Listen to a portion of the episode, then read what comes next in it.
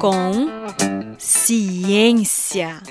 Os grandes e pequenos mistérios do mundo.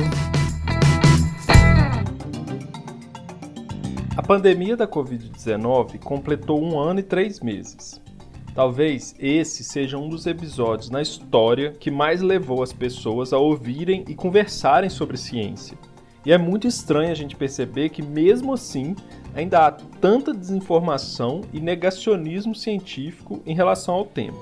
Algo que me choca muito é ver o número de pessoas que ainda creem na eficácia do tal tratamento precoce contra a doença.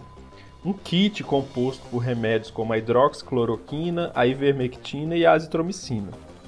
Ao mesmo tempo, essas mesmas pessoas duvidam de medidas comprovadamente eficazes do ponto de vista científico, como a vacinação, o distanciamento social e o uso de máscaras.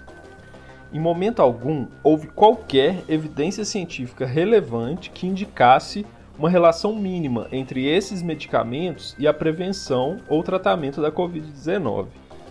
Ainda assim, governos como o de Jair Bolsonaro gastaram rios de dinheiro com a fabricação deles e uma verdadeira guerra ideológica se formou em torno do tema.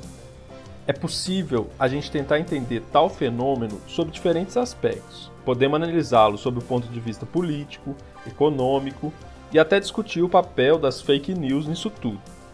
O meu enfoque aqui hoje será mais a partir da psicologia.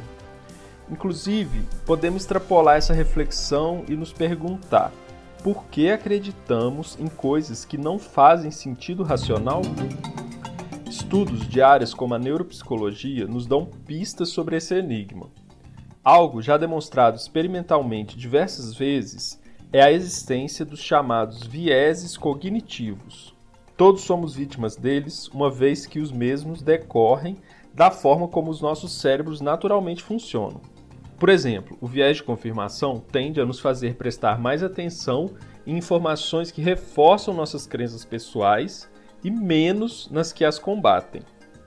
Já o viés de retrospectiva faz com que a nossa memória reorganize acontecimentos passados de acordo com o nosso conhecimento atual sobre eles, criando assim falsas memórias.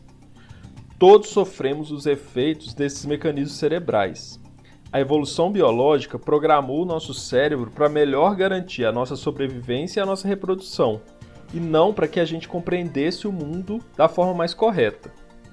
Ou seja, a ciência e a busca pela verdade sobre a realidade que ela propõe não é algo que nosso cérebro intrinsecamente almeja, apesar dele ser um órgão fantástico para isso. Assim, para diminuir os efeitos desses vieses cognitivos que nos fazem ver a realidade de forma distorcida, é preciso esforço e educação. Precisamos ser treinados desde cedo a pensar cientificamente. Só assim teremos uma sociedade que não perde tanto tempo e, infelizmente, neste caso, vidas com falsas soluções. Eu sou Renan Santos, professor de biologia da rede estadual e colunista do Brasil de Fato. Um abraço e até a próxima.